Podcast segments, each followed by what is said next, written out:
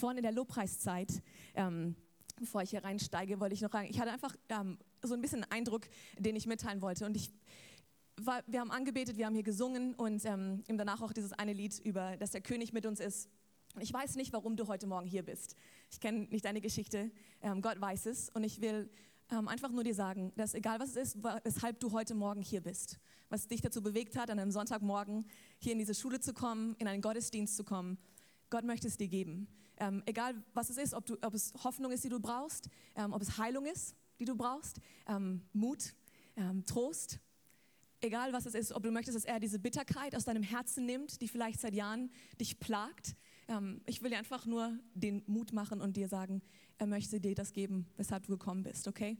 Keine Ahnung, für wen das ist, aber halte daran fest. Wir haben nämlich einen guten Gott.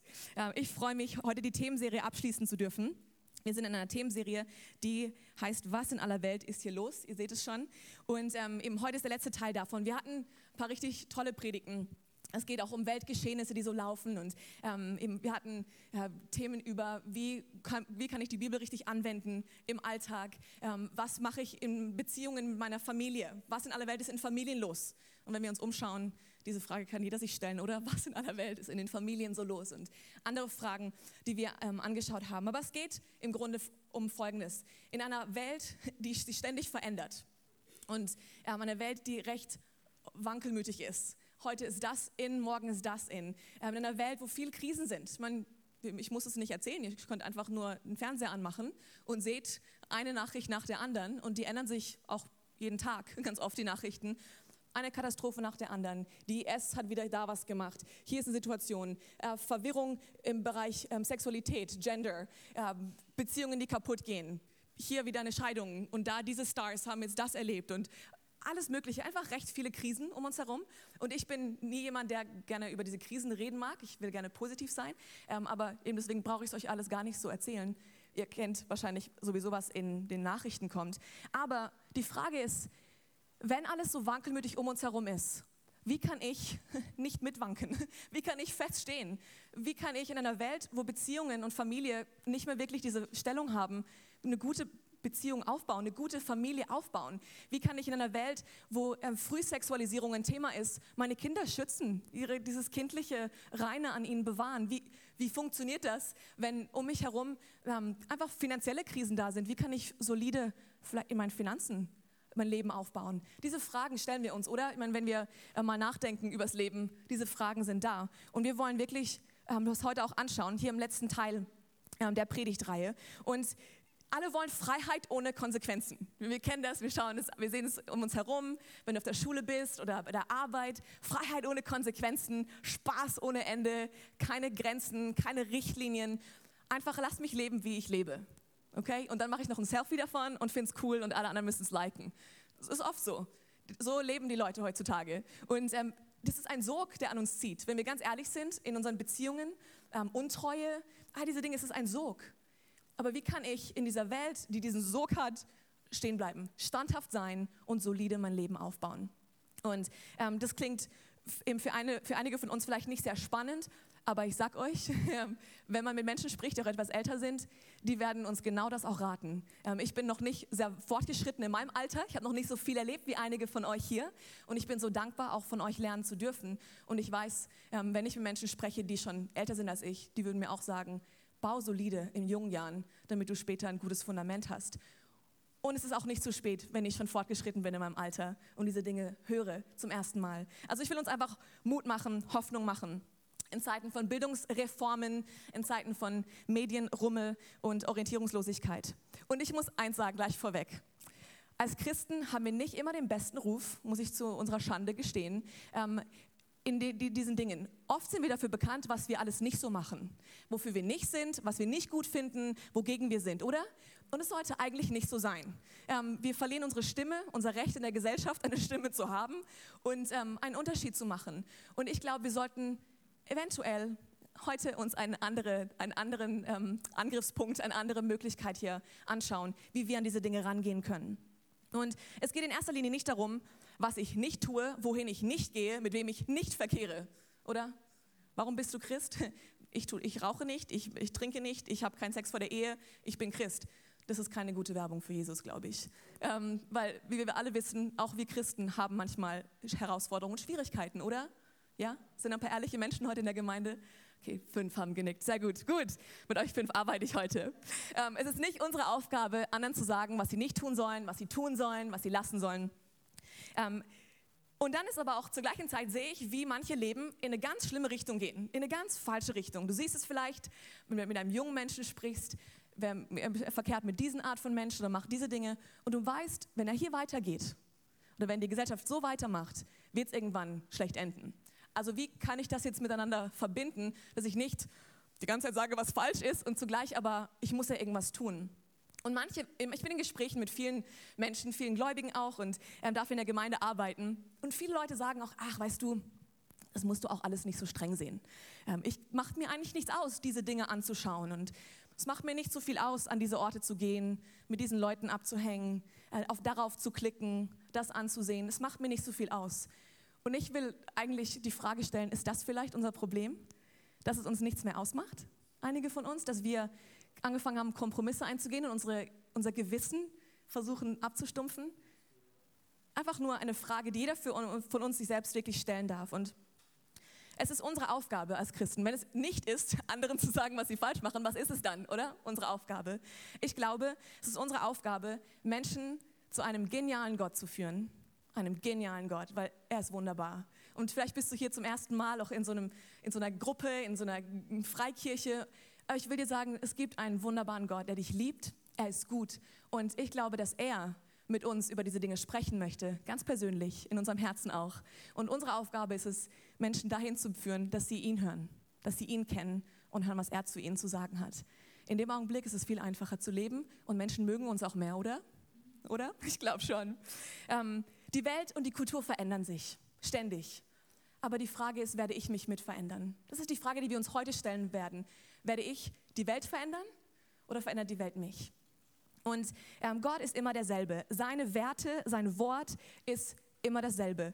Manche Gemeinden, traurigerweise, wollen natürlich ähm, recht zeitnah sein, wollen zeitgemäß sein und mitmachen und gehen von einigen biblischen Werten weg und sagen, einfach waschen das ein bisschen runter und sagen, es ist nicht mehr so schlimm. Aber wir dürfen nicht Gottes Wort verwässern. Gottes Wort ist sein Wort. Es ist unser Maßstab und wir wollen nach dem leben und ein attraktives, anziehendes Leben führen. Oder das ist doch unser Ziel. Ein Leben, wo Menschen sogar hinkommen und sagen, hast du Lösungen für meine Probleme? Hast du vielleicht sogar etwas, weil irgendwas ist mit dir, irgendwas ist da anders, was mir helfen kann in der Situation, dass wir wirklich eine Stimme haben. Und meine Frage für heute ist, wie machen wir das? Wie können wir ein Leben führen, das richtig attraktiv ist, das Menschen anzieht und nicht abstößt, oder? Anziehend und nicht abstoßend ist. Und ich würde persönlich, ich bin eher jemand, der eher einen proaktiven Ansatz wählen würde. Ich würde immer eher aktiv daran gehen, statt passiv. Ähm, hier, was ich meine, meine ich, viele Leute fallen dann ins andere Extrem und verstecken sich und sagen, ha, ich tauche unter, ich versuche mich fernzuhalten von dieser bösen, schlimmen Welt und mache meine Augen zu und hoffe, dass Jesus ganz bald kommt und alles aufräumt. Ähm, und die werden so weltfremd, was auch wieder nicht gut ist. Wir können keine Welt verändern, in der wir nicht sind. Wenn wir nicht in der Welt sind, wie sollen wir dann die Welt verändern, wenn da keine Berührung ist, oder? Also das ist auch nicht die, ähm, die Art und Weise, sondern wir sollten echt Antworten bieten können.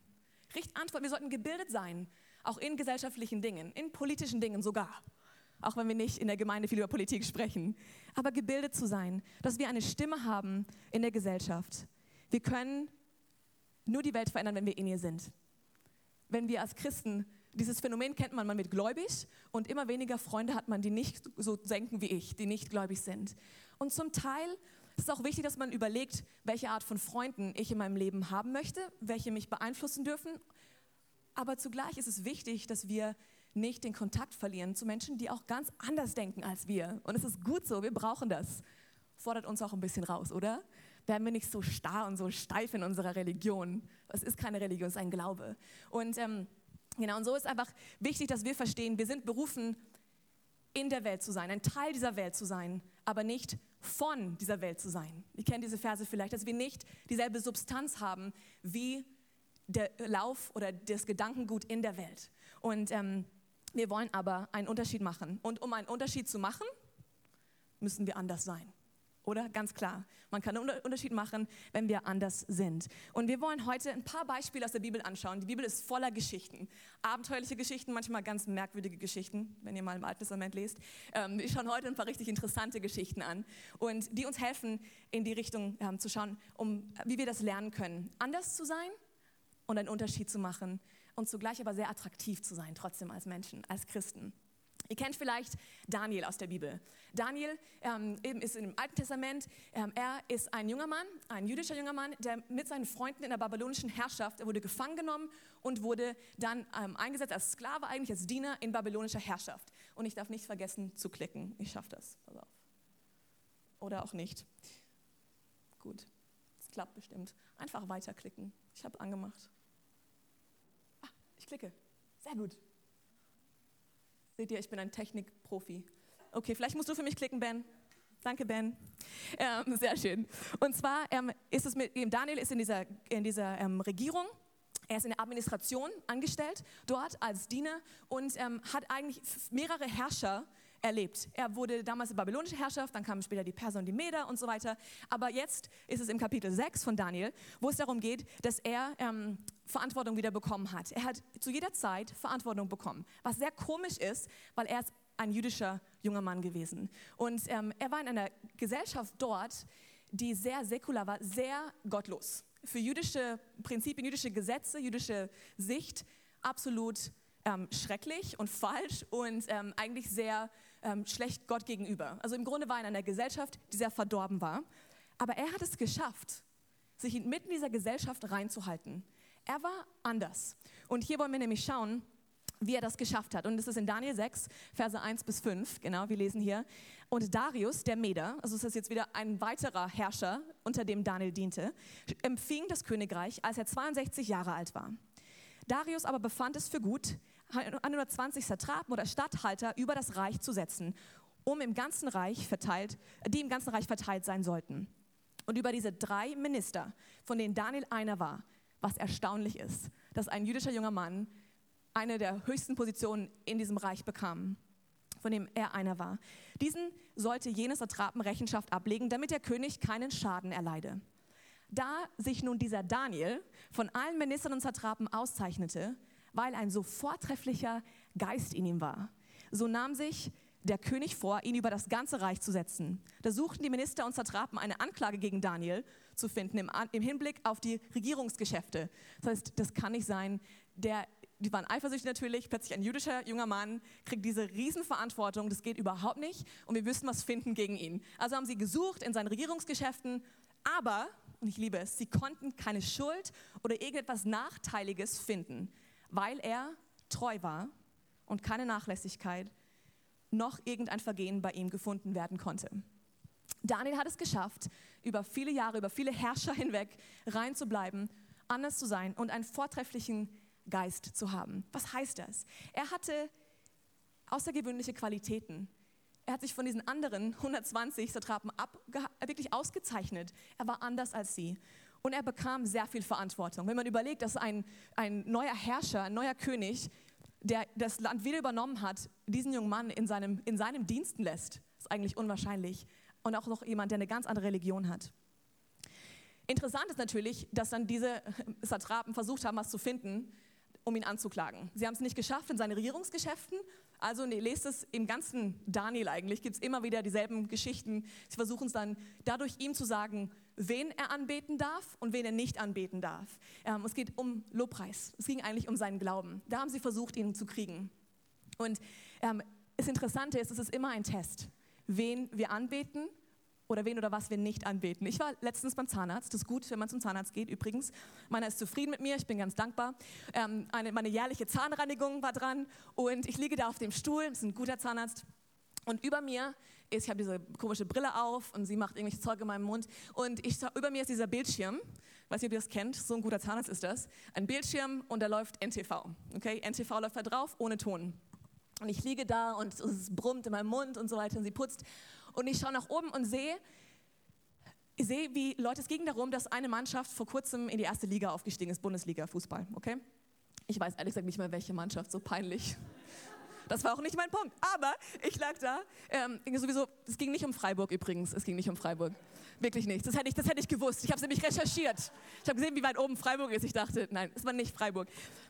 Aber ähm, auf jeden Fall schaue ich da hoch und ich hätte sonst mitgejubelt. Auf jeden Fall dieses Video, also diese Nachrichten, die Leute waren am Jubeln, am Schreien, wie verrückt, mit Fahnen und Banner und wow, und erwachsene Männer sind rumgerannt und ich habe nur den, ich habe keinen Ton gehabt, ja. Du siehst nur wow, alle wild und die Kinder und oben ohne die Männer und irgendwelche Schriftzüge auf ihren Körpern und du denkst, was ist, was, was zum alles in der Welt passiert da? Es war wie ein Lobpreisvideo. Es war wirklich wie ein Anbetungsclip für eine Fußballmannschaft. Und ich dachte, was in aller Welt? Aber ist es nicht interessant, dass in der Welt Menschen so, so normal, so normal, das zeigt man in den Nachrichten. Yeah, erste Liga, wir haben es geschafft im Leben. Und alle, das ganze Bundesland freut sich und jubelt. Und doch fühlen wir uns manchmal gehemmt in unserem Lobpreis? Oder Menschen sagen, ah, das ist nicht okay, wie ihr anbetet. Wir haben so einen guten Gott. Ich meine, Fußball kann mich nicht retten, mich nicht heilen, meine Beziehungen nicht wieder reparieren, kann mir keine Kraft, keinen Mut, keine Weisheit geben, kein ewiges Leben. Hoffnung kriege ich nur von einem Ort, das ist mein Gott. Und ich werde mich niemals schämen, ihn anzubeten. Ich werde meine Kleider anlassen, preis dem Herrn, aber ich werde ihn anbeten und jubeln und feiern. Okay, David in der Bibel hat das nicht so gemacht, ja? Lest mal nach. Ich sage, die Bibel ist cool. Auf jeden Fall ähm, interessant. Es geht immer wieder um die Frage des Lobpreises, der Anbetung. Was bete ich an? Und wir sollten uns nicht schämen, einen Gott anzubeten, der so gut ist. Wirklich äh, das in Freiheit zu machen. Genau, Spaß beim Zahnarzt. Ähm, er gibt uns nämlich wirklich dieses, diese Freiheit, die wir brauchen. Hier im, im 2. Korinther, ein ganz toller Vers, zwei tolle Verse und eigentlich baut sich heute viel auch darauf auf. Ähm, Kapitel 3, Vers 17 bis 18 in neuen Genfer Übersetzungen. Dieser Herr aber ist der Geist, von dem wir gesprochen haben. Und wo der Geist des Herrn ist, da ist Freiheit. Das heißt, wenn Gottes Geist irgendwo anwesend ist, da kann Freiheit passieren. Er ist es, der freisetzt. Das müssen wir auch verstehen. Keine Gemeinde setzt frei, keine gute Predigt, kein guter Lobpreis. Der Geist des Herrn setzt frei und wir dürfen ihm die Möglichkeit bieten. Ja, wir alle sehen mit unverhülltem Gesicht die Herrlichkeit des Herrn. Das bedeutet einfach, dass wir jetzt diese Verblendung, die auf unseren Augen war, wurde jetzt weggenommen. Jetzt können wir ihn sehen. Was wir gerade gesungen haben. Ich war blind, jetzt kann ich sehen. Ich habe gesucht, jetzt habe ich ihn gefunden. Jetzt sehe ich ihn. Er ist vor mir und jetzt können wir ihn sehen. Und das finde ich so toll hier. Mit unverhülltem Gesicht die Herrlichkeit des Herrn. Wir sehen sie wie in einem Spiegel. Und indem wir das Ebenbild des Herrn anschauen, indem wir ihn betrachten, bewundern, ihn anschauen, indem wir ihn anschauen, wird unser ganzes Wesen so umgestaltet, dass wir ihm immer ähnlicher werden. Oh, das finde ich so gut. Im Anschauen, im Betrachten werden wir ähnlicher wie er. Wir werden umgestaltet und immer mehr Anteil an seiner Herrlichkeit bekommen. Diese Umgestaltung ist das Werk des Herrn. Er macht das in uns. Sie ist das Werk seines Geistes. Auch deswegen allein, wehe, wir rennen rum und versuchen Gott zu spielen und Leuten zu sagen, was sie ändern sollen. Er macht das schon. Wir dürfen ihnen helfen, dass sie diesen Gott sehen mit unverhülltem Gesicht, dass sie ihn betrachten und er spricht mit ihnen auf eine Art und Weise, wie du es niemals sagen kannst. Weil wenn er spricht, wir hören es. Und ähm, einige von euch sind hier und ihr hört's. Und ich will euch ermutigen, darauf zu hören. Je mehr wir wie Christus werden, desto attraktiver werden wir für andere Menschen. Andere werden vielleicht, es wird vielleicht unbequem, wenn wir mehr, mehr werden wie er. Aber es ist unser Ziel, dass Menschen ihn erkennen. Okay, was motiviert mich? Was motiviert mich, rein zu leben? Was motiviert mich, so zu leben wie Daniel in so einer Gesellschaft? Das Erste, was wir hier sprechen können, das Erste da ist es, es bringt Gott Freude und Ehre. Es freut Gottes Vaterherz. Ihr kennt das als, als Kinder oder als Eltern. Ähm, wenn du als, als Vater siehst, wie dein Kind etwas tut, was deiner Natur entspricht, was vielleicht was, was Schönes ist, was sehr Gutes, es macht dir Freude. Es bringt dir einfach Freude, wenn dein Kind sich gut verhält und liebevoll handelt. Es bringt dir nicht so viel Freude, wenn es das nicht tut. Gell? Ähm, und es bringt ihm Ehre der, der Ruf des Vaters steht auf dem Spiel. Und ich habe mit zwei Mädels gesprochen letzte Woche. Es war so interessant. Es sind zwei ganz besondere junge Frauen, die ich sehr gern habe. Es sind Anfang 20 beide. Und die sind so Vorbilder in diesem Bereich, in diesem reinen Leben. Und ich habe sie gefragt, warum macht ihr das? Warum haltet ihr euch rein? Warum möchtet ihr so leben, wie die Bibel sagt? Wozu? Guckt euch doch die Welt an. Ist es nicht langweilig, was ihr da macht? Hallo, ich wollte sie ein bisschen rauslocken, äh, aus der Reserve locken. Und dann sagte die eine zu mir, warum ich es mache, ist, ich möchte Gott anbeten. Ich möchte ihm Danke sagen und ihm Ehre bringen mit allem, was ich tue. Auch in diesen Bereichen meines Lebens, die vielleicht vor anderen verborgen sind. Ich möchte, dass er sich freut. Und ich dachte, so schön, so, eine, so ein wunderschönes Herz von dieser jungen Frau. Und ich habe sie gefragt, hast du nie damit vielleicht Kämpfe, deinen, deinen Gedanken oder mit anderen Dingen, Versuchungen? Sagt sie, oh doch, aber ich will ihm Freude bereiten. Und hier in Matthäus 5, der nächste Vers hier, Matthäus 5, genau, Verse 13 bis 16, Teile von der Bergpredigt. Da sagt Jesus zu uns, zu uns Jüngern, okay? Er spricht hier zu uns. Ihr seid das Salz der Erde. Wenn du das Salz nicht mehr salzt, womit soll man dann salzen? Sehr gute Frage. Wenn wir nicht mehr richtig schmecken, wird es einfach nicht mehr schmecken in der Gesellschaft. Deswegen sollten wir würzig sein. Oder? Ich mag würziges Essen. Sehr gut. Und es ist nichts mehr zu nichts mehr nütze, als dass man es wegschüttet und lässt es von den Leuten zertreten. Ihr seid das Licht der Welt. Jetzt sollen wir strahlen. Es kann die Stadt, die auf einem Berge liegt, nicht verborgen sein. Man zündet auch nicht ein Licht an und setzt es unter einen Scheffel, sondern auf einen Leuchter. So leuchtet es allen, die im Hause sind. Und jetzt hier Vers 16. So lasst euer Licht leuchten vor den Leuten. Wozu? Damit sie eure guten Werke sehen und euren Vater im Himmel preisen. Wir leben rein oder vortrefflich, wir möchten so leben, damit er Ehre bekommt und sein Name groß gemacht wird. Das zweite hier, es positioniert mich für Gottes Bestes. Rein zu leben, vortrefflich zu leben, positioniert mich für Gottes Bestes. Die andere von den beiden hat gesagt, ich bin einfach nicht bereit dazu, Gottes Segen einzutauschen. Ich weiß, es ist nichts, was die Welt mir zu bieten hat. Egal wie gut es aussieht, wie gut es schmecken mag, nichts ist vergleichbar mit dem, was Gott für mich vorbereitet hat. Und das spricht von Vertrauen hier, von einer Beziehung, die sie zu Gott hatten. Und hat sie mich an eine Geschichte erinnert von Jakob und Esau in der Bibel. Und vielleicht kennt ihr das. Jakob ist der junge Bruder, Esau ist der ältere Bruder. Und Jakob war immer bei den Zelten und war ein bisschen Mamasöhnchen und der Esau war eher der Krieger und ist draußen gewesen und hat sich um andere Dinge gekümmert. Esau kommt nach Hause, war völlig fertig, Jakob war am Kochen. In 1. Mose 25, Verse 29 bis 34 in der Neuen Leben Bibel. Eines Tages kochte Jakob einen Eintopf. Da kam Esau erschöpft von der Jagd zurück. Er sagte zu Jakob, ich bin hungrig. Gib mir etwas von dem roten Eintopf, den du gekocht hast. So erhielt er den Namen Esau, Edom, was heißt rot. Jakob begegnete, Vers 31, gut, kriegst mal einen Eintopf, aber nur, wenn du mir dafür dein Erstgeburtsrecht verkaufst. Interessant, habe ich meinem Bruder noch nie, also ich bin der Erstgeborene, habe ich noch nie gehört, wie mein Bruder das zu mir sagt du musst mir erst was verkaufen, bis du was, bevor du was zu essen bekommst. Naja, jede Familie ist anders. Ähm, Jakob beharrte, oh, da sagt, dann das ist das Beste, Vers 32, Esau. Ich muss ja sowieso mal sterben. Was? Ich muss ja sowieso mal sterben, sagte Esau. Was nützt mir da mein Erstgeburtsrecht? Jakob beharrte, gut, dann schwöre es mir zuerst. Da schwor Esau bei es ihm und verkaufte so alle seine Rechte als Erstgeborener an seinen jüngeren Bruder. Dann gab Jakob Esau das Brot und den Linseneintopf. Esau aß und trank, dann stand er auf und ging wieder weg. So gleichgültig war ihm sein Erstgeburtsrecht. Interessant. So egal war ihm das. Diese schnelle Befriedigung, diese schnelle, ich habe jetzt Hunger, war ihm wichtiger als ein Erbe, als eine Zukunft des Segens mit Gott.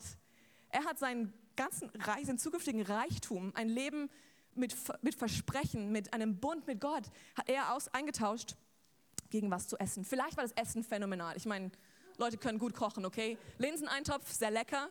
Vielleicht hat er komplett seine Geschmacksnerven hatten eine mega Party und er hatte total viel Freude daran. Ähm, sein Körper wurde wieder gestärkt. Aber wir wissen alle, er musste wieder mal essen danach, oder? Ein paar Stunden später hat er wieder was zu essen gebraucht. Es war nur kurzzeitig. Für dann hat es gereicht, aber mehr ging nicht. Und seine Perspektive fürs Leben war sehr kurz. Er hatte keine Vision, keine Vision für sein Leben. Er wollte nur seine unmittelbaren Bedürfnisse befriedigen. Und das ist, was die Welt uns anbietet. Linseneintopf oder Gottes Segen. Was wollt ihr? Die Mädels waren so, ich bin nicht bereit, meinen Segen von Gott gegen Linsen einzutauschen. Ich war sehr gut, sehr gut. Also Linseneintopf ist trotzdem gut, nur dass ihr das wisst. Ich hatte gerade diese Woche Linseneintopf, war sehr lecker. Okay, das dritte, es ermöglicht mir echten Einfluss. Noch eine Geschichte von Josef. Josef aus der Bibel. Josef ist der Sohn von Jakob. Also interessant, ihr kennt ja das Volk Israel und die stammen ja alle von Jakob ab, ja? Er war dann der Erstgeborene, weil er das Recht bekommen. Eigentlich hätte Esau in dieser Linie sein können. Eigentlich Wenn, oh, wenn er nur zurückschauen könnte, er sieht es bestimmt und sieht, was passiert ist. Hm, so gut waren die Linsen dann doch nicht, oder? Ein Erbe. Josef war der Liebling von seinem Vater. Er war der absolute Liebling. Ähm, die, seine Brüder waren eifersüchtig. Ich erzähle euch kurz die Geschichte und haben ihn verkauft. Erst wollten sie ihn umbringen und dann haben sie ihn auch noch verkauft. Ähm, und er kam nach Ägypten als Sklave. Potiphar, das war der Minister vom Pharao und Oberbefehlshaber der königlichen Wache, hat ihn gekauft und eingesetzt. Und dann lesen wir in 1. Mose 39, Verse 2 bis 10. Der Herr half Josef, okay, nochmal kurz, ihm ging es richtig schlecht, ja. Ich meine, er wurde verkauft als Sklave. Er war gerade Papas Liebling, also der Unterste der Untersten. Und Gott, der Herr half Josef und ließ ihm alles gelingen, während er im Haus des ägyptischen Herrn arbeitete. Potiphar bemerkte, dass der Herr mit Josef war und ihm an allem, was er unternahm, Erfolg schenkte. Er war anders. Deshalb fand er seine Gunst und wurde Potiphas persönlicher Diener. Schon bald übertrug Potiphar Josef die Aufsicht über sein Haus und die Verwaltung seines gesamten Besitzes. Von jenem Tag an segnete der Herr Potiphar um Josefs Willen, weil er besonders war. Alle Arbeiten im Haus gelangen, die Ernte fiel gut aus und sein Viehbestand vergrößerte sich. Deshalb gab Potiphar Josef Vollmacht über seinen ganzen Besitz. Und das finde ich auch lustig, diese nächste ähm, Zeile. Er kümmerte sich in seinem Haus um nichts mehr, außer um sein eigenes Essen. Das ist ein Leben, oder? Jemand anderes kümmert sich um alles und es läuft auch noch gut. Josef war ein gut aussehender Mann, ein gut aussehender junger Mann. Und da kam wieder der Test. Es kommen nämlich diese Prüfungen in unserem Leben, wo zu schauen, wie sieht es mit unserem Charakter wirklich aus. Könnt ihr das gut sehen? Ich stehe vor. Ähm, der Test kommt. Potiphas Frau fing an, ihn zu begehren und forderte ihn auf, mit ihr zu schlafen. Und hier, ich liebe Josef. Doch Josef weigerte sich. Mein Herr vertraut mir in allem, was sein Hauswesen betrifft. Er hat mir in diesem Haus nicht mehr Macht als ich. Er hat mir nichts vorenthalten außer dir, denn du bist seine Frau. Wie könnte ich so etwas tun? Es wäre eine große Sünde gegen Gott. Seine Gottesfurcht. Ganz ein besonderer junger Mann. Und ich weiß nicht, ich kann mir vorstellen, das war nicht einfach für ihn in diesem Augenblick. Und wir wissen, was er gemacht hat. Hier, obwohl sie ihn Tag für Tag bedrängte. Tag für Tag. Und manche Versuchungen, manche Dinge kommen und du hast das Gefühl, die wecken dich am Morgen und die gehen am Abend mit dir ins Bett, in deinen Gedanken. Tag für Tag für Tag. Er weigerte sich, mit ihr zu schlafen. Er ist abgehauen. Ich liebe es. Weil er wollte auch gar nicht mit dem Feuer spielen. Geht, lass uns nicht in die Nähe kommen von diesen Dingen. Lass uns einfach abhauen davon. Ist viel besser. Dann kann ich mich schon gar nicht verbrennen. Er, ähm, er ist auf jeden Fall abgehauen. Und, und dann hat Potiphar ihn ins Gefängnis werfen lassen, weil die Frau ihn beschuldigt hat. Und jetzt sitzt er im Gefängnis, Vers 21. Doch der Herr war auch dort mit Josef. Oder es konnte nicht schlimmer werden, aber er war auch dort mit ihm und sorgte dafür, dass Josef die Gunst des Gefängnisverwalters gewann. Der Verwalter übertrug Josef die Aufsicht über alle anderen Gefangenen und über alles, was im Gefängnis geschah. Plötzlich wurde er zum Chef im Gefängnis. Der Verwalter wusste sich, musste sich um nichts mehr kümmern, wie der andere auch. Denn der Herr war mit Josef und ließ alles gelingen, was er tat. Er war ein besonderer junger Mann. Er hat sich nicht verderben lassen von Gefängnis, von königlichem Leben, vom Sklavenleben. Er hat sich nicht verderben lassen. Er war immer derselbe. Und ich glaube, er hatte viele Kämpfe. Und ihr wisst, seine Familie und wie das Ganze dann danach kam. Er, aus verschiedenen Gründen und verschiedenen Umständen, wurde er plötzlich zum zweitmächtigsten Mann in Ägypten. Er hat Träume gedeutet, Gott hat ihn befördert. Und ich liebe diesen einen Aspekt der Geschichte im 1. Mose ähm, 41, 45. Ähm, ich habe es nicht auf der Leinwand. Der Pharao übergab ihm die Verwaltung vom Land, er ist der zweitmächtigste Mann im Land, und gab ihm einen neuen Namen. Er gab ihm einen neuen Namen. Und wisst ihr, wie er hieß? Und ich kann es überhaupt nicht gut aussprechen, aber ich sage euch, was es bedeutet. Zaphenat Paneach. Gott spricht und lebt. Ein Mann, der sich selber zu Gott ernannt hat. Als Pharao, er wollte angebetet werden, sagt zu seinem Zweiten im Grunde im, im Land, Gott lebt und spricht. Wenn ich dich sehe, weiß ich, Gott lebt und spricht oh, ich mag das. Er war anders. Er hat sein Herz bewahrt. Und hier möchte ich einfach uns vier Dinge geben, die uns helfen können, wo wir sagen, okay, ich, ich verstehe, ich will so leben, ich will so befördert werden, ich möchte dieses Leben haben, was anderes ist, wo Menschen hinkommen. Aber wie geht das? Und vier kurze Dinge, die uns helfen können dabei. Und ich bin jemand, wenn ihr die, die mich kennen, ihr wisst, ich werde euch jetzt keine To-Do-Liste geben. Weil To-Do-Listen helfen uns nicht, haben wir alle schon probiert arbeite stärker daran, kneif die Pobacken mehr zusammen. Das funktioniert nicht. Vier Dinge. Das erste ist, wie bleibe ich standhaft? Das erste ist, verliebe dich erneut in Jesus. Verliebe dich in Jesus. Warum? Eine Liebesbeziehung zu ihm ist die Grundlage für alles. Wenn du liebst, verhältst du dich anders. Du wirst anfangen, dieser Person zu gleichen. Du wirst anfangen zu reden wie die Person, vielleicht sogar zu aussehen wie die Person, wie Jesus hoffentlich, ähm, und so sich so zu verhalten. Du wirst diese Beziehung als oberstes haben. Wenn er deine größte Liebe ist, wird sie dich befähigen, andere Menschen zu lieben. Wenn du äh, Vergebung empfangen hast, kannst du auch wieder Vergebung weitergeben. Es ist diese Liebesbeziehung zu ihm. Er gibt uns die Kraft, nur er, standhaft zu bleiben. Wir können es nicht selber machen. Versuchungen sind kein Test von unserer Willenskraft oder von wie wir überzeugt sind oder wie gut wir Selbstbeherrschung haben. Versuchungen sind ein Test unserer Beziehung zu unserem Gott. Das ist es. Wenn du also merkst, du fällst, wenn du merkst, du hast Herausforderungen, verlieb dich wieder in ihn. Kultiviere dieses dankbare Herz. Lerne seine Stimme zu erkennen. Und dann wird es immer einfacher werden, weil du weißt, oh, er liebt mich so sehr, ich will gar nichts anderes haben. Und du kannst anderen Menschen helfen. Das Zweite ist, erlaube ihm in dir zu wirken. Erlaube ihm in dir zu wirken. Wenn du ihn so liebst und er dich liebt und ihr diese Beziehung habt, kann er etwas tun. Diese Umgestaltung in dem Vers vorhin, die wir gelesen haben. Umgestaltung.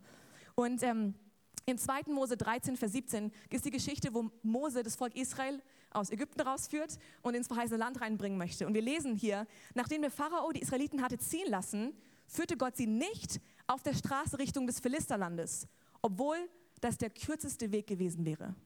Gott dachte, das Volk könnte seinen Sinn ändern und nach Ägypten zurückkehren, wenn es merkt, dass ihm Kämpfe bevorstehen.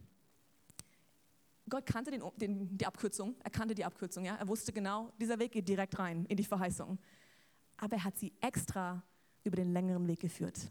Mann, oh Mann, manche von uns fühlen uns vielleicht so, ich fühle mich manchmal so, wenn ich ehrlich bin. Gott, wirklich? Der längere Weg? Hallo? Aber was Charakter angeht, gibt es keine Abkürzung in Gottes Reich. Alles, was momentan schnell passiert, ist Vergebung, Errettung. Bam. Ja, Jesus, hier bin ich. Vergebung.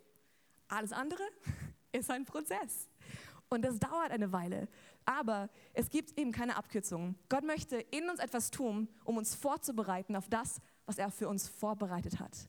Gott möchte in uns etwas tun, um uns vorzubereiten auf das, was er für uns vorbereitet hat. Der Segen der Verheißung und die Verantwortung der Verheißung. Da ist nämlich immer noch was dabei. Wir entwickeln Charakter nicht, wenn Dinge so passieren. Genial, geschafft, super. Da ist kein Charakter entwickelt. Wir würden immer wieder zurückfallen, wie die Israeliten, in das alte Denkmuster. Oh, ich gehe lieber wieder zurück nach Ägypten, es wird jetzt gerade schwer. Es funktioniert nicht. Wir müssen lernen. Und deine Gabe, manche von uns denken, ja, aber komm schon, es steckt in mir, ich weiß es. Ich, ich, ich, das muss jetzt passieren.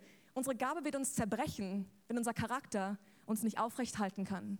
Die Gabe wird, es kann sein, dass du der begabteste Mensch aller Zeiten bist, der je diesen Planet Erde besucht hat. Aber wenn der Charakter nicht stimmt, es wird dich zerbrechen. Und Gott möchte Charakter in uns entwickeln. Deswegen erlaube ihm, uns umzugestalten. Die Veränderung der Umstände verändert nämlich nicht oder repariert nicht einen Defekt in unserem Charakter. Wir können sagen, ich bin so, weil das und das und das und das so ist. Und wenn das und das und das anders wäre, würde ich ja auch anders reagieren, oder? Ich meine, ich bin halt jetzt schon Single seit so vielen Jahren. Ist ja kein Wunder, dass ich jetzt mir Pornografie anschauen muss, weil ich schaffe es ja nicht anders. Es geht ja nicht, der Druck ist zu groß. Die Umstände zu verändern, wird nicht deinen Charakter reparieren, wird nicht dir helfen in diesem Augenblick. Wenn du damit kämpfst als Single, glaub mir, du wirst kämpfen als Verheiratet damit. Ich habe mit zu vielen Menschen gesprochen, die dachten, ein Ja, ein Ehegelübnis verändert alles. Du nimmst das mit. Deswegen lass Gott jetzt schon daran arbeiten. Jetzt schon, wo du vielleicht noch am Warten bist. Und das Warten macht nicht immer Spaß. Aber Gott will was in uns tun.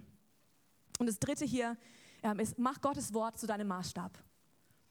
Jesus, in, Johannes 1, Vers 14 heißt es, er, Jesus, der das Wort ist, wurde Mensch und er lebte unter uns.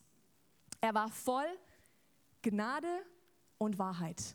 Voll Gnade und Wahrheit. Und wir wurden Zeugen seiner Herrlichkeit. Der Herrlichkeit, die der Vater ihm, seinen einzigen Sohn, gegeben hat. Gnade und Wahrheit. Gottes Wort ist Wahrheit, ist unser Maßstab. Meine Meinung ist völlig egal. Wenn jemand mich fragt, was denkst du zum Thema Gender oder was denkst du zum Thema was auch immer. Meine Meinung ist wirklich völlig egal. Kein Mensch braucht meine Meinung, weil die rettet auch keinen und hilft keinem. Gottes Wort ist der Maßstab. Und ich werde niemals Gottes Wort versuchen, mir und meinem Denken anzupassen, sondern ich muss mich entscheiden, ein für alle Mal, mein Denken ihm anzupassen. Und das ist sehr unpopulär, sehr ungewöhnlich für die heutige Gesellschaft. Aber ich sage euch eins, wenn ihr gute Beziehungen bauen wollt, das ist der einzige Weg, wie das funktioniert. Wir müssen uns entscheiden. Und es ist eine Entscheidung, die wir treffen müssen und die geprüft wird. Was, was ist es, wonach ich mein Leben ausrichte? Und dann aber, lass uns Gottes Wort nicht Menschen um die Ohren hauen, wie ich vorhin gesagt habe. Das ist nicht richtig, weil da steht so und so, sondern Gnade und Wahrheit. Gnade, weil wir alle Sünder sind. Wir alle haben gesündigt, wir alle brauchen einen Retter, oder? Wahrheit sagt, ich werde aber nicht Sünde als in Ordnung bezeichnen oder nicht so schlimm, ist ganz okay. Gnade, weil Gott mich nicht mehr verurteilt, es gibt keine Verdammnis mehr. Und Wahrheit, weil verlass dein Leben der Sünde. Du kannst da rausgehen. Ändere deinen Gedanken, ändere den Weg deines Lebens. Du kannst es, weil ich dir helfe. Und ich mag das, dass Gott uns nicht nur die Wahrheit gibt, sondern er gibt uns auch noch die Befähigung dazu, die Gnade. Und sollten wir auch mit anderen sein. Und ähm, das Letzte, das allerletzte hier, versuche es nicht allein. Nummer vier. Versuch es nicht allein. Sag mal bitte zu deinem Nachbarn, versuch es erst gar nicht allein. Versuch es erst gar nicht allein. Wisst ihr was? Alleine ist es so schrecklich schwer. Aber zusammen sind wir stärker. Gott hat die Gemeinde ins Leben gerufen, deswegen sind wir da. Und das Schlimmste wäre, wenn du Sonntag für Sonntag kommst oder dich Teil einer Gemeinde, sich als Teil einer Gemeinde siehst und du gehst alleine durch diese Kämpfe durch. Du bist nicht allein in dem Kampf. Wir wollen dir Menschen zur Seite stellen, die dann mit dir kämpfen, okay? Zum Beispiel, ähm, es kann sein, dass Gott zu deinem Herzen spricht und etwas, eben etwas zu dir sagt und du bist kurz davor aufzugeben. Und stell dir vor, jetzt ruft dich in dem Augenblick jemand an und sagt, hey, ich habe gerade an dich gedacht, gib nicht auf. Oh, das war der Rettungsring, den ich gebraucht habe, oder? Oder auf der anderen Seite, du bist kurz vorm Aufgeben, du brauchst jemanden, den du anrufen kannst, wo du sagen kannst, es ist so schwer, ich gebe gleich auf und die Person sagt, nein, du schaffst es. Ich glaube, ich komme rüber oder komm zu mir, wir, wir, kriegen das auf die Reihe, wir schaffen das. Wir brauchen betende Freunde in unserem Leben. Ich schaffe es nicht allein. Und ähm, ich bin so dankbar, dass wir Menschen um uns herum haben in Connect-Gruppen. Ich leite eine dieser Freileben-Gruppen, die ihr auch hier eine habt, ähm, hier am Campus. Und es ist so schön zu sehen, wie offen, auch es sind nur Frauen in meiner Gruppe, wie offen diese Frauen sind und wie sie sagen, ich brauche Hilfe und sagen, damit kämpfe ich, ich brauche Heilung hier. Und wir alle sind wie eine, wie eine Armee, wie eine Mauer hinter dieser Frau und sagen, du schaffst es. Und wir beten füreinander und wir kämpfen füreinander. Und wir kämpfen und wir erringen die Siege miteinander. Und es ist so hilfreich, wenn wir es nicht alleine machen müssen. Vielleicht bist du in der Connect-Gruppe, aber du bist noch nicht so sehr offen. Vielleicht hast, tust du dir ein bisschen schwer damit. Kennt ihr ähm, den Begriff Mentoring? Ich will einfach nur ganz kurz darüber sprechen. Ich habe eine Mentorin in meinem Leben, eine Frau, die ähm, einfach schon ein bisschen weiter ist im Leben als ich und Dinge erlebt hat und die in mein Leben reinsprechen darf. Weil zu zweit ist es manchmal einfacher, über solche Sachen zu sprechen. Und dann kannst du ihr sagen, ruf mich an, frag mich über diesen Bereich. Ich habe damit Schwierigkeiten, hilf mir. Ich bin da schwach. Lass uns darüber sprechen, wenn wir uns sehen. Es hilft auf jeden Fall. Es ist Schutz und Ermutigung. Meine Frage an uns ist also, werden wir die Welt verändern oder wird sie uns verändern? Das sind ein paar praktische Tipps. Das sind ein paar Dinge, die uns helfen können. Aber Nummer eins, wie ich vorhin gesagt habe, Nummer eins ist, dass Gottes Geist in uns wirkt und er wird es in uns tun. Nur er kann es machen. Wir können so lang versuchen und um denselben Berg rumrennen für Jahre, aber er kann es bewirken. Und in Philippa 2, Vers 13 heißt es, denn Gott bewirkt den Wunsch in, in euch, ihm zu gehorchen und er gibt euch die Kraft, das zu tun, was ihm gefällt. Was für ein Versprechen ich bekomme den Wunsch, mich zu verändern, diese Dinge, standhaft zu sein in diesen Dingen und zugleich gibt er mir die Kraft dazu. Und wir brauchen beides. Und ähm, ich will einfach hier ganz am, am Ende ähm, euch ermutigen, falls ihr noch nicht die Entscheidung getroffen habt, ähm, euch mit Jesus zu identifizieren, wo ihr sagt, ich brauche meine Identität nicht von der Welt. Lasst die Labels, die die Welt uns gibt, lasst sie nicht annehmen. Ähm, Geschiedene oder wie auch immer, ähm, du hast ähm, Ehe gebrochen, jetzt bist du eine Ehebrecherin. All diese Dinge, die in deiner Vergangenheit vielleicht waren, wo du gerade jetzt drin steckst. Erlaub nicht, dass die Welt dir dieses Label gibt und das bist du jetzt für den Rest deines Lebens. Nur weil du aus einer Scheidungsfamilie kommst, heißt es nicht, dass eine Ehe in die Brüche gehen wird. Oder? Nur weil du aus einer Familie kommst, vielleicht wo Finanzen ein ganz schlimmes Thema war, heißt es nicht, dass du niemals gute Finanzen, gesunde Finanzen aufbauen kannst. Ich glaube, dass wir nicht mehr, mehr danach riechen werden, was vielleicht in unserer Vergangenheit gelaufen ist wo du vielleicht jetzt gerade drin steckst. Es wird Teil unseres Zeugnisses und es wird Teil von unserer Geschichte. Und ich bin dankbar, auch für die schwierigen Teile und die schwierigen Zeiten meiner Geschichte. Aber es definiert mich nicht mehr. Ich will nicht mehr dastehen und sagen, weil das und das und das passiert ist, habe ich jetzt hier mit Herausforderungen. Ich will das wegbrechen von mir. Und einige von euch sind vielleicht gerade an dem Punkt, wo ihr spürt, da ist etwas, was der Heilige Geist zu mir sagt. Und ich will euch einfach ermutigen, hört da drauf. Geht vor ihn und erlaubt ihm, das in euch zu verändern. Und Punkt Nummer eins, verliebt euch neu in ihn. Und ich will uns beten, dass wir mal kurz hier unsere Augen schließen, ganz zum Ende. Und ich will ähm, für Menschen beten hier. Wenn du sagst, ja, ich spüre, ich habe einen Bereich in meinem Leben, wo ich gerade herausgefordert bin, wo der Heilige Geist mit mir drüber spricht, vielleicht schon länger. Und ähm, ich weiß nicht genau, wie ich da weiterkommen soll. Ich bin immer wieder dort versucht, ich falle immer wieder, aber ich, ähm, ich will nicht mehr. Ich will da rauskommen. Ich möchte, dass Gott mir hilft und ich brauche Gebet, ich brauche da Hilfe. Und wenn es dich betrifft, wir haben alle unsere Augen zu. Ähm, einfach nur ganz kurz, dass du deine Hand hochhebst, damit ich für euch beten kann. Einfach ganz kurz, dass du mutig bist, Dankeschön, und sagst, hey, ich brauche Hilfe, ich schaff's nicht allein. Gott, hilf mir, zeig mir, wie ich da rauskomme. Einfach wenn du sagst, du brauchst diese Hilfe, dann heb kurz deine Hand und dann Dankeschön. Und ich glaube, dass Gott euch helfen will. Dankeschön. Ich sehe diese Hände. Super, überall. Vater, du bist ein guter Gott, du bist ein liebevoller Gott, du bist voller Gnade und voller Wahrheit. Und wir brauchen beides, Herr. Und ich danke, dass du Gnade schenkst. Da, wo hier meine Geschwister vielleicht am Kämpfen sind und Herausforderungen haben, Versuchungen, Herr, begegne ihnen. Gib ihnen Kraft. Herr, zeig ihnen, wie du sie siehst. Reingewaschen durch das Blut von Jesus Christus. Sie sind neu gemacht. Herr, ich danke dir, dass du ihnen Kraft gibst durch dein Wort, durch deinen Geist, dass sie standhaft sein können. Und hilf ihnen, sich von diesen Dingen loszusagen und wirklich äh, auch nicht nur das ähm, in dem Herzen zu entscheiden, sondern wirklich auch Schritte zu gehen in die richtige Richtung, dass sie sich Hilfe holen in Jesu Namen. Ich bete für gute Freunde an ihrer Seite, die sie unterstützen, die für sie beten die ihnen Kraft geben und sie anfeuern und sie sogar anrufen in Momenten, wo sie sogar schwach sind, Herr. Ich danke, dass du äh, alles neu machst, dass du ihnen einen neuen Anfang schenkst und dass du dich ihnen offenbarst, so wie du, du das kannst, Herr. Ich danke dir dafür in Jesu Namen. Und wenn du heute hier bist und du diese Liebesbeziehung zu Jesus noch nicht kennst, du hast vielleicht davon gehört und du spürst, der Heilige Geist tut was in dir, es bewegt sich was in dir und du sagst, ich möchte das, ich will diesen Jesus kennenlernen ich habe davon gehört, ich verstehe vielleicht nicht alles, aber ich will ihn kennenlernen. Ich will, dass er mein Leben übernimmt. Dann will ich dich in einem Gebet führen. Es ist sehr einfach. Es geht einfach darum, dass du ihm dein Leben anvertraust und sagst, Jesus, hier bin ich, nimm mich so, wie ich bin, verändere mich, komm in mein Leben, mach mich neu, gestalte mich um, so wie du es möchtest dass du die Kraft hast und dieses, dieses überwinden kannst, was auch in deinem Leben ist. Und dass du jemand sein kannst mit einem vortrefflichen Geist. Und wenn es dich heute Morgen betrifft, du sagst, ich habe noch nie diese Entscheidung getroffen, oder du sagst, ich bin eingeschlafen in dieser Beziehung und ich will wieder mich neu in ihn verlieben. Ich will wieder Frische haben. Ich will begeistert sein über ihn. Und wenn es dich auch betrifft, lass mich ganz kurz mit deiner erhobenen Hand sehen. Du sagst, bete für mich. Ich will gerne mich, Dankeschön, mich neu in Jesus verlieben oder zum ersten Mal ich will gerne, dass alles in mir brennt nach ihm und dass er mir hilft. Danke vielmals für eure, für eure Hände. Und ihr könnt einfach vor, in eurem Herzen vor euch hin mal folgendes Gebet aussprechen. Lieber Gott, ich komme jetzt vor dich. Ich erkenne, ich bin Sünder. Ich brauche dich in meinem Leben. Sag ihm, ich brauche dich in meinem Leben.